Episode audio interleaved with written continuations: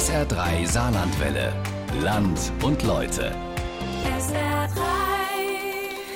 Ich weiß ja nicht, wie das bei Ihnen war, aber als ich Kind war, da bin ich oft den ganzen Tag im Dorf einfach so rumgestreunert, habe mit anderen Kindern auf der Straße gespielt und meine Eltern oft stundenlang nicht gesehen.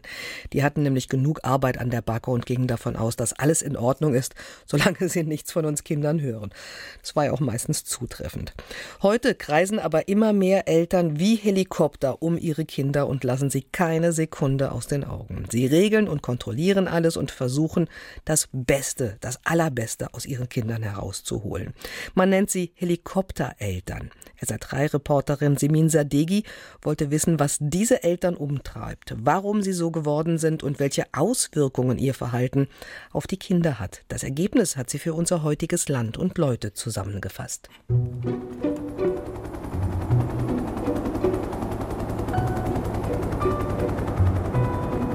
Ich habe von einer Mutter gehört, die jeden Morgen ihrem Sohn die äh, Klobrille warm föhnt, damit er es auf dem Thron nicht so kalt hat. In dem Saarbrücker Fitnessstudio habe ich mal über ein paar Ecken mitbekommen, wie eine Mutter gesagt hat, sie würde jetzt bald nicht mehr zum Training kommen, weil sie zieht mit der Tochter um in die Universitätsstadt. Dort wollen sie so eine Mutter-Tochter-WG gründen und dann kann die Tochter ungestört studieren, wenn die Mama den Haushalt schmeißt. Eine Schulsekretärin hat mal erzählt, dass tatsächlich ein Vater angerufen und gefragt hat, wie oft der Sohn in den ersten zwei Stunden genießt hat. Also ich habe von Eltern gehört, die haben sich beim saarländischen Bildungsministerium beschwert über einen Lehrer, der, wenn er das Hausaufgabenheft kontrolliert und die Seiten umblättert, immer vorher die Finger anlegt. Und die sagen, das ist echt ekelhaft und unhygienisch.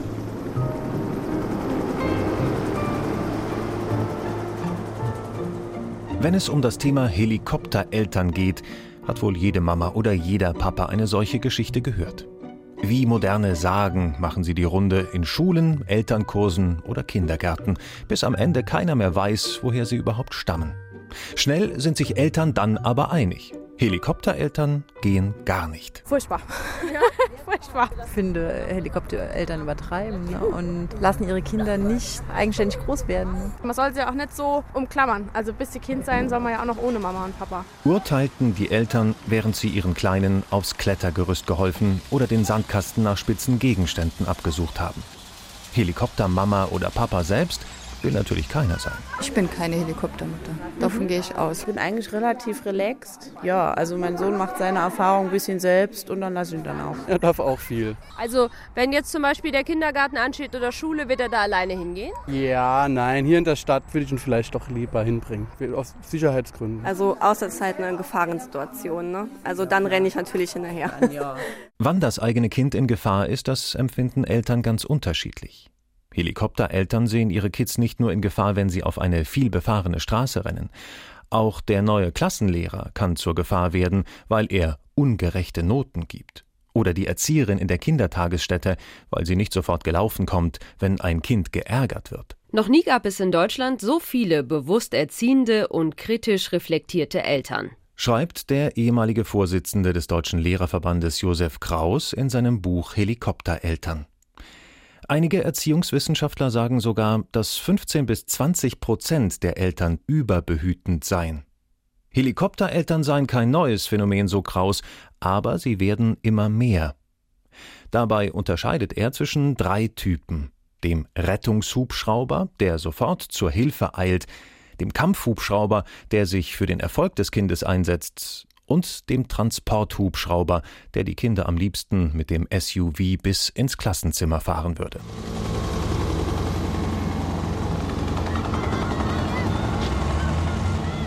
Morgens kurz vor acht. Vor dem Rotenbühl-Gymnasium im Saarbrücker Neugrabenweg trifft man diese Transporthubschrauber. Im Sekundentakt fährt hier ein Wagen nach dem anderen vor. Ein schneller Kuss oder ein grummeliges Tschüss und die Kids springen aus dem Auto. Vergiss nichts. Ja. Warum bringen Sie Ihr Kind überhaupt zur Schule? Weil das auf meinem Arbeitsweg morgens liegt. Das ist für mich wichtig. Wir wohnen ziemlich weit weg, damit er kürzeren Weg bis zur Schule hat. Ja. Aber ganz schön viel Aufwand. Auf jeden Fall, ja. Könnte Ihr Kind da nicht mit dem Bus oder mit der Bahn fahren, dann wäre es auch für Sie weniger Aufwand? Nee, das ist im Moment kommt nicht in Frage. Ja. Warum bringen Sie Ihr Kind zur Schule? Es passt, ist auf dem Arbeitsweg und äh, zum Laufen wäre es zu weit einfach. Ja, woher kommen ja. Sie? Straße runter, also sind zwei Kilometer knapp. Und weil viele Eltern so denken und ihre Kinder teilweise keine 200 Meter zur Schule laufen lassen, musste die Schule sogenannte Elternhaltestellen einrichten. Hier dürfen die Eltern nur halten, nicht parken. Schulleiterin Jutta Boost erklärt warum. Weil der Neugrabenweg eine Sackgasse ist und Eltern, die ihre Kinder bis zur Schule fahren, dann wenden müssen. Dadurch entstehen gefährliche Situationen für Radfahrer, die zur Schule wollen, für Fußgänger, also für unsere Schüler. Und deshalb habe ich in der Elternschaft für diese Elternhaltestelle geworben. Seit gut einem Jahr gibt es die Elternhaltestelle. Inzwischen haben einige im Saarland nachgezogen, um des morgendlichen Verkehrschaos an den Schulen Herr zu werden. Die Haltestellen werden an diesem Morgen gut angenommen. Von dort aus müssen die Kids nur noch 100 Meter bis zur Schule laufen. Einigen Eltern ist das aber zu viel. Es gibt auch Eltern, die das notorisch nicht machen wollen. Da hatte ich auch entsprechende Gespräche, bei denen ein Vater mir hier vom Roten Bild sagte, äh, es sei viel sinnvoller, den Neugrabenweg wieder zu öffnen, sodass man hier rein und unten auch wieder rausfahren könne. Das finde ich jetzt auch eine etwas naja, einseitige Betrachtung der Dinge und die würde bestimmt den Anliegern hier auch nicht gefallen. Und genau wegen dieser notorischen Verweigerer kommt es immer noch regelmäßig zu Staus und gefährlichen Situationen in der Sackgasse vor dem Gymnasium. Jetzt sehen Sie da vorne auch so ein Wendemanöver. Also das scheinen jetzt Eltern zu sein, die das äh, nicht so angenommen haben. Und ich habe natürlich auch bei Einzelnen gefragt, kam die Antwort, ja, mein Kind ist am sichersten, wenn ich es direkt am Zebrastreifen rauslasse vielleicht auch vorgeschützt teilweise. Ich denke, es ist bequemer für mein Kind, ja, das so zu machen. Das muss man auch mal ganz offen und ehrlich sagen. Und Gott sei Dank sind es aber wenige, die es tun. Oder es werden immer weniger. Dabei gehört der Weg zur Schule dazu, sagt Boost. Da passiert ja auch viel Positives, ja. Die treffen sich morgens, die sprechen schon miteinander. Da passiert viel, da ist Kommunikation und die fehlt, wenn ich diesen Abschnitt des Lebens ausblende und mein Kind behüte und sage, das ist besser, wenn ich es mit dem Auto in die Schule fahre. Die Kids haben sich daran gewöhnt. Elterntaxis sind ja auch einfach bequem. Meine Mama bringt mich immer zu die Schule. Mit dem Auto mag ich es am meisten, weil da muss ich nicht laufen. Und auf dem Auto ist es einfacher. Du bist müde, aber du musst sitzen. Also ich werde besser mit dem Auto gefahren und dann, wenn wir oben sind, dann laufen ich und meine Mutter jedes Mal nach unten, um mich zur Schule zu bringen. Mit einem Schild muss das Rotenbühl-Gymnasium daran erinnern, dass Eltern nicht einfach mit ihren Kindern in die Schule laufen. Diese Ab hier schaffe ich es alleine Schilder an der Schultüre inzwischen ganz normal. Aber warum braucht es Elternhaltestellen und Hinweisschilder? Weil die Eltern immer ängstlicher werden, sagt die Saarbrücker Familienpsychologin Carola Hoffmann. Angstgefühl und Sicherheitsbedürfnis. Das sind wahrscheinlich die oberen zwei Kriterien. Und auch vielleicht eine etwas irreale Sorge. Den Kindern könne etwas passieren. Man weiß dann, sie sind angekommen, sie sind gut angekommen, sie sind jetzt sicher und da passiert jetzt nichts mehr. Die Verkehrsunfallstatistik im Saarland zeigt, 2018 gab es einen leichten Anstieg bei der Zahl der Kinder, die bei einem Verkehrsunfall verletzt wurden. Aber die meisten davon waren nicht etwa Fußgänger oder Radfahrer, sondern Kinder, die im Auto mitgefahren sind.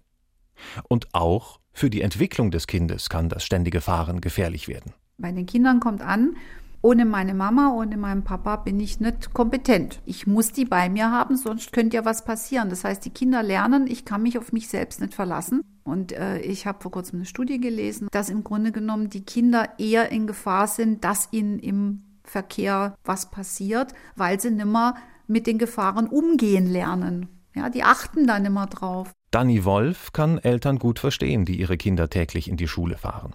Die 35-Jährige ist Mutter von zwei Söhnen, fünf und ein Jahr alt.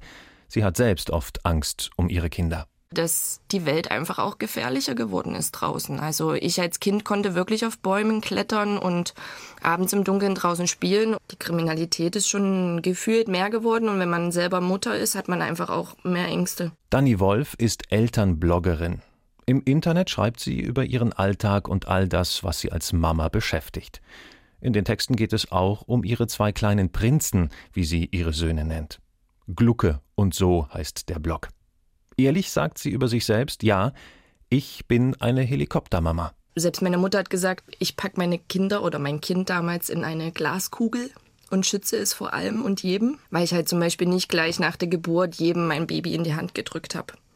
Oder auch nicht wollte, dass irgendwelche fremden Leute in, im Einkaufszentrum mein Kind streicheln. Also es gab schon viele Situationen, Kita-Fragen beim Arzt, wo ich eingreifen musste als Mutter. Das waren halt ganz oft solche Aussagen dann aus dem Umfeld, dass ich ja ein bisschen übertreibe. Für Dani ist so ein Verhalten für eine liebende Mutter aber ganz normal.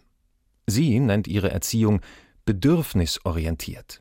Sie helfe ihnen, wo sie nur könne und versuche Ärger von außen abzuwehren, sagt sie. So wie viele Helikoptereltern auch. Die ständige Kritik daran findet sie ungerechtfertigt. Also es gibt ja wirklich inzwischen Therapien für Helikoptereltern. Ist unglaublich. Ja, also es ist ja keine Krankheit, dass man sein Kind behütet, sondern ich glaube, es ist halt einfach noch nicht in allen Teilen ähm, in unserer Gesellschaft angekommen, dass man inzwischen vielleicht auch wieder mehr Zeit hat, ähm, auf sein Kind einzugehen und es zu fordern und zu fördern. Natürlich sollen Kinder ihre eigenen Fehler machen, aber mein Kind muss sich nicht ein Bein brechen, um zu wissen, dass es weh tut. Also wenn ich mein Kind davor schützen kann, dass es sich ein Bein bricht, dann werde ich das tun. Deshalb hatte Dani lange ein schlechtes Gefühl, wenn sie ihren Sohn in die Kita gebracht hat. Ja, in der Kita war immer die Angst, dass halt diese Personen dort, dass die halt mit meinem Kind nicht so umgehen, wie ich es für richtig erachte. Also für uns war das immer auf Augenhöhe mit meinem Kind und ähm, dass ich auch seine Ängste und Sorgen ernst nehme und auch ernst nehme, wenn ein Kind weint zum Beispiel, dass man es tröstet und nicht einfach zur Seite schiebt. Und wir hatten leider auch ein bisschen Pech, was das angeht. In der ersten Kita, da haben wir dann gewechselt, weil es unserem Kind dort einfach nicht gut ging. Und da haben wir dann halt auch die Reißleine gezogen. Aber auch da wird man dann halt ja als ja, Helikoptermutter bezeichnet.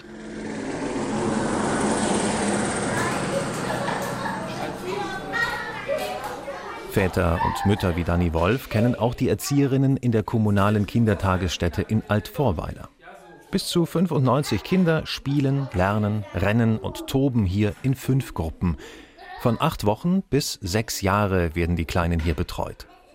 Kontrolle abgeben fällt einigen Eltern schwer, sagt Erzieherin Galina Röder. Dass halt Eltern dann drei oder viermal am Tag anrufen, mein Kind braucht die und die Mütze und den und den Schal und doch nochmal darauf hinweisen, aber es darf nur zum Rausgehen diese Gummistiefel anziehen und nicht äh, diese neuen Schuhe. Das haben wir doch schon öfters. Oder dass die Eltern sich, äh, gerade wenn das Kind morgens halt geweint hat, doch nochmal anrufen und fragen, ob das Kind immer noch weint oder ob sie es beruhigt hat. Und dann können wir in eigentlich 99,9 Prozent der Fälle antworten, wieder alles gut ist, die Welt, dass für das Kind wieder in Ordnung ist und das Kind ganz gelassen und sich seinem Spiel widmet. Maria Speicher von der Gemeinde Überherrn, die unter anderem auch die Kita in Altvorweiler betreut, sieht eine Veränderung bei den Eltern. Wenn Streit da ist, müssen nicht immer gleich die Eltern regeln. Kann man erstmal gucken, wie weit kommen die Kinder alleine. Und da habe ich auch die Erfahrung gemacht, auch im Kindergarten, dass die Eltern oft erwarten, dass dann sofort reagiert wird. Aber sie müssen es ja lernen, dass es auch mal ungerecht im Leben zugeht. Und viele Eltern dann so ihr Kind überwiegend im Blick haben. Und das dann ganz schlimm finden, wenn ihr Kind auch mal zurückstecken muss. Rettungshubschrauber nennt Josef Kraus diese Art von Helikoptereltern. Die wollen alles für ihre Kinder regeln. Vielen fällt es schwer, Grenzen zu setzen. Das kennen auch die Mitarbeiterinnen der Kita in Altvorweiler. Ja, ich begrüße Sie auch alle recht herzlich zum Elternabend Grenzen setzen. Darum hat die Gemeinde Überherrn die Familienpsychologin Carola Hoffmann am Abend für einen Vortrag nach Altvorweiler eingeladen. Ich mache das jetzt schon 20 Jahre, aber Grenzen setzen ist der Renner. Es ist ein großes Thema und äh, die Brisanz dieses Themas nimmt nicht ab. In der kleinen Turnhalle der Kita sitzen mehr als 50 Mamas und Papas, dicht zusammengedrängt auf Kinderstühlen. Sie alle erhoffen sich Antworten auf dringende Erziehungsfragen und Lösungen für ihre Probleme. Letzten Samstag hatten wir noch die klassische Szene am Frühstückstisch. Ich sitze auf meinem Platz, wie immer, am gleichen Platz, dem Papa gegenüber.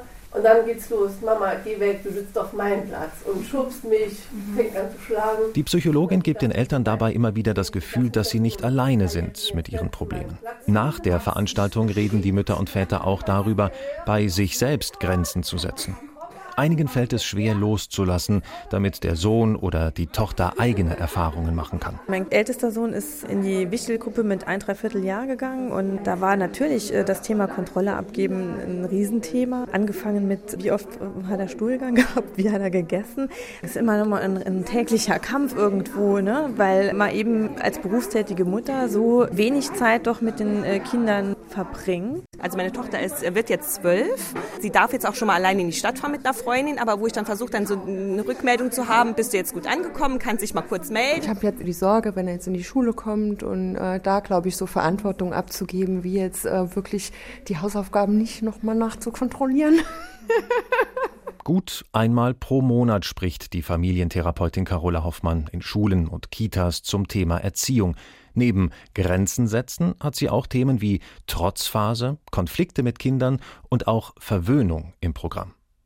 Bei den Seminaren ist ihr aufgefallen? Ich habe den Eindruck, es wird mehr und ich habe den Eindruck, die Eltern werden unsicherer. Und ich höre an diesem Elternabend immer wieder, ja, ich will heute hören, ob ich es richtig mache. Und das ist etwas, ein unglaublicher Druck, den wir uns da selbst machen. Ja, richtig machen, falsch machen. Gibt es in der Erziehung meiner Auffassung nach nicht. Es gibt ein Andersmachen. Ja, ich mache das aus verschiedenen Gründen, die vielleicht in meiner Biografie liegen oder in der Situation. Und wenn ich merke, dass es daneben liegt, dann habe ich jetzt nichts falsch gemacht, sondern ich habe vielleicht den nicht passenden Weg eingeschlagen und ich könnte mir dann überlegen, wie ich es nächstes Mal anders mache. Mediale Verunsicherung ist ein Grund, sagt Hoffmann. Zum einen gab es noch nie so viele Elternratgeber, Bücher, Zeitschriften, Internetseiten zum Thema Erziehung. Zum anderen werden durch Horrornachrichten in den sozialen Medien die Ängste der Eltern, den Kindern könnte etwas passieren, noch geschürt. Auch das Alter der Mütter und Väter spielt eine Rolle dass hier Dinge wesentlich ängstlicher gesehen werden und dass sie sich weniger kompetent fühlen, damit umzugehen. Und wenn ich älter bin und ich habe vielleicht ein Kind, dann ist mir das natürlich besonders wichtig und ich möchte hier besonders fördern, ich möchte besonders da sein. Jede Mama und jeder Papa kennt die Gedanken. Ist mein Verhalten richtig oder versage ich in der Erziehung? Helikoptereltern sind in ihrem Kontrollzwang ein Extrem. Aber auch ganz normalen Eltern kommen hin und wieder Zweifel. Auch Verena aus Saarbrücken geht es so. Sie ist Mutter von zwei Kindern. Die Kleine, Mathilda, holt sie gerade von der Kita ab. Während die Mama noch Tschüss sagt, zieht sich Mathilda die Schuhe an und flitzt Richtung Ausgang. So, das ist jetzt zum Beispiel, finde ich jetzt uncool, dass sie einfach das Tor aufmacht, weil da ja die Straße ist. Hey, es ist natürlich cool, dass sie das kann, ne, da hochklettern und das auf und zu machen. Aber gleichzeitig habe ich halt auch immer. Mathilda, guckst du auch nach den Autos? Hm? Ja, wenn jetzt hier Autos kommen, was passiert dann? Hey, was machen wir jetzt? Straße? Ha? Mathilda will sich auch immer selber anschnallen. Lieber alleine anschnallen oder lieber ich anschnallen? Alleine anschnallen. Ist ja eigentlich auch cool, ne? Nur ich habe dann halt auch immer so den Gedanken, hat die sich jetzt gut angeschnallt? Hat die das alles richtig zugemacht? Aber damit sie einfach lernt, selbstständig zu sein, muss ich sie das halt machen lassen. Der kleine Wirbelwind Mathilda will immer alles alleine machen, erzählt Verena. Philippe, der jetzt in die erste Klasse geht, zweifelt schon ab und zu, ob er zum Beispiel ganz allein von der Schule nach Hause laufen kann.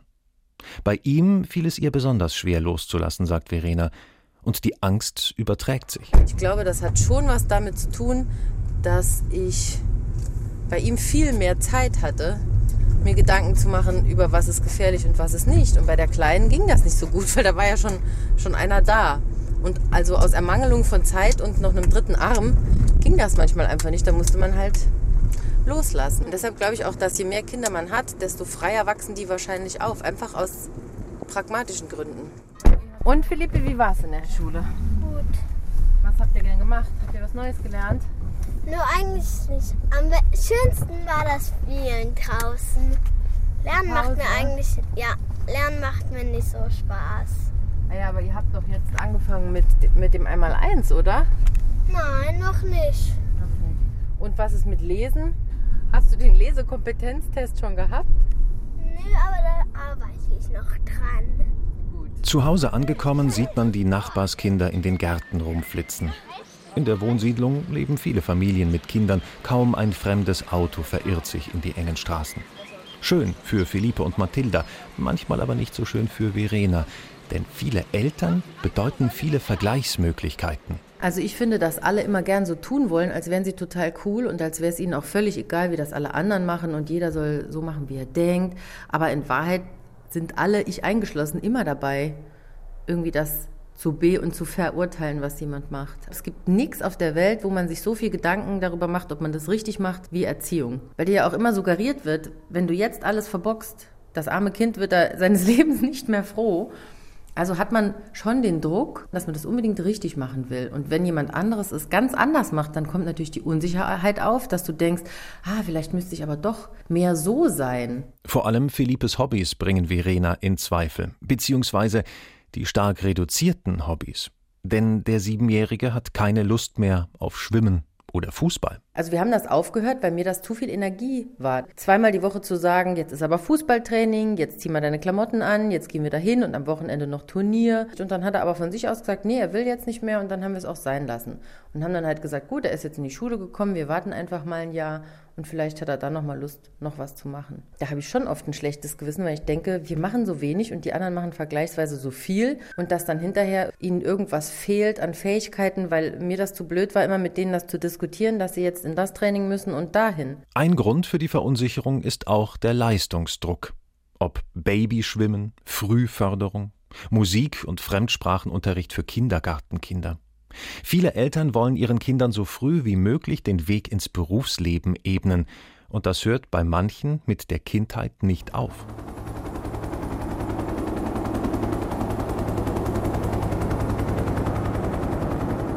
Ja, schönen guten Tag zusammen. Ich darf Sie ganz herzlich begrüßen im Namen der Fachrichtung Mathematik zu den Studieninfo tragen hier 2019. Das Informatikgebäude der Universität des Saarlandes ist gut gefüllt. Schüler laufen von Stand zu Stand, stellen Fragen zu Studiengängen und Bewerbungsfristen.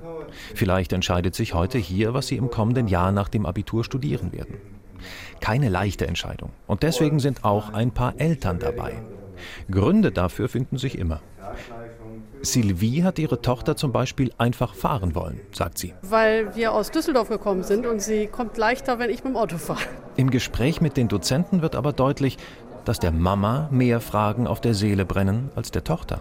Wir hätten gedacht, wenn sie das macht, dann würde sie eben in Deutschland anfangen. Ich kann in Straßburg anfangen, aber es wäre wär besser tatsächlich, wenn sie hier anfängt. Wir haben ja nur 55, die wir nehmen. Ein deutsch-französischer Studiengang soll es sein. Sylvie ist Französin. Tochter Nathalie interessiert sich für Biologie. Ich habe mir die erste Vorlesung, also Vorlesung, Präsentation zu, äh, zur Allgemeinstudienwahl äh, angeguckt und jetzt hier zur Biologie speziell. Ja, also ich finde das gut, dass es diesen äh, binationalen Studiengang gibt und den gibt es halt nur in äh, Saarbrücken und Straßburg und deswegen kommen wir daher. Eltern, die ihre Kinder auch im Studium keine eigenen Entscheidungen treffen lassen, das ist nichts Neues.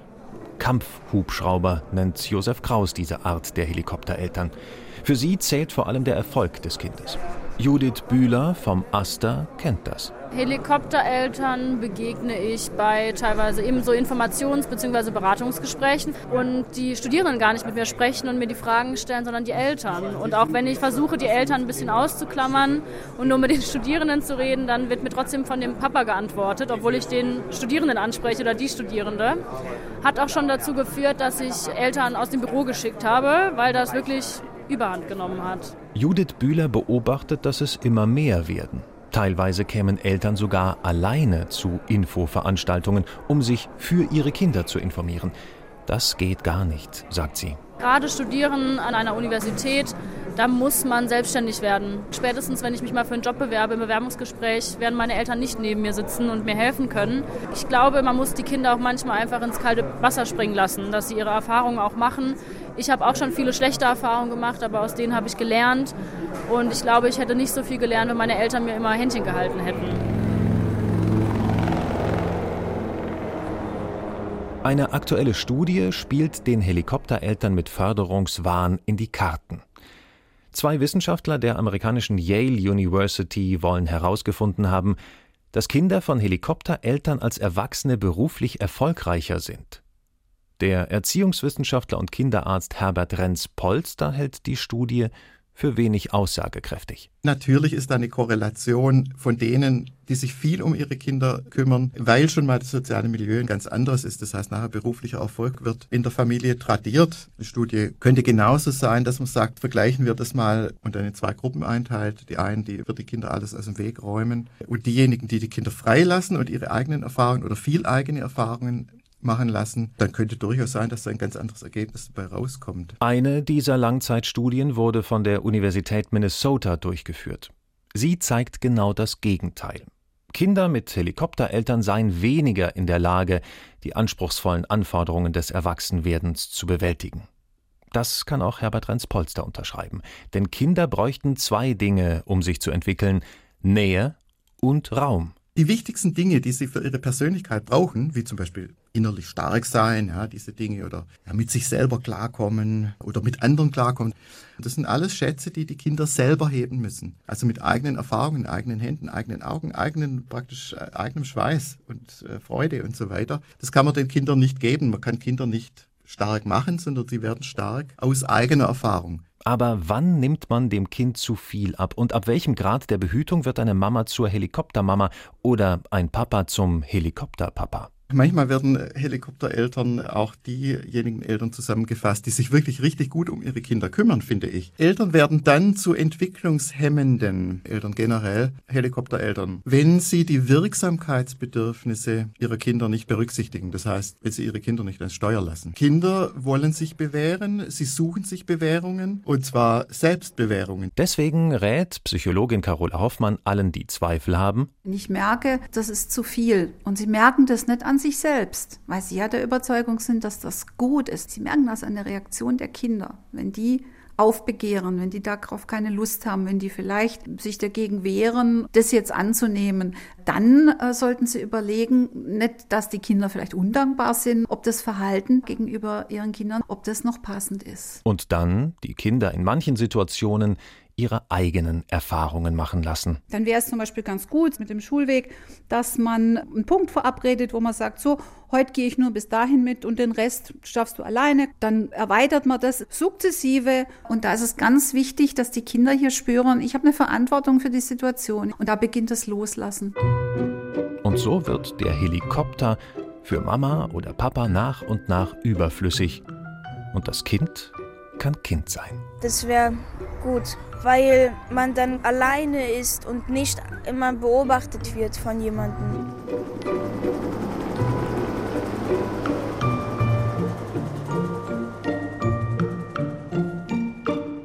Helikoptereltern. Wenn aus Erziehung Kontrolle wird, Land und Leute von Semin Sadegi.